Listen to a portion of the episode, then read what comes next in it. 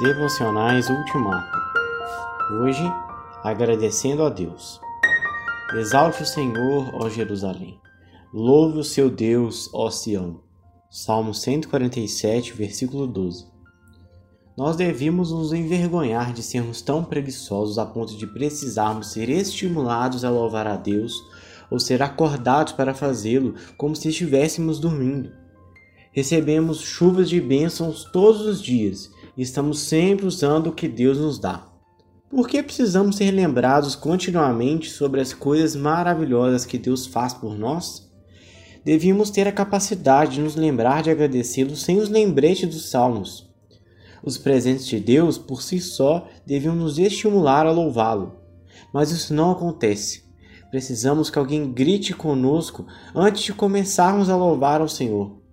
As palavras precisam ser escritas para nós e dadas de mão beijada, como esse salmo faz.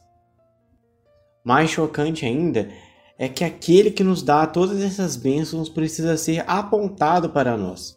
Jerusalém precisa ser advertida, exalte o Senhor, e Sião precisa ouvir, vá em frente e louve ao seu Deus.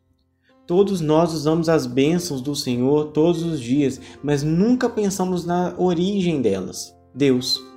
Ele é quem nos dá tudo. Em vez disso, aceitamos seus presentes como se eles simplesmente aparecessem do nada ou como se nós os tivéssemos obtido por meio dos nossos próprios esforços, diligência ou sabedoria. Pensamos que Deus, de alguma maneira, nos deve essas coisas e, portanto, não precisamos agradecer a Ele. Nem mesmo os animais vivem tão vergonhosamente. Os porcos reconhecem a pessoa que lhes dão seu alimento. Eles correm atrás dela e choram. Mas o mundo nem mesmo reconhece a Deus, muito menos o agradece e o louva por essas bênçãos. Se até o povo de Deus deve ser encorajado a louvá-lo, como podemos esperar que o mundo faça melhor?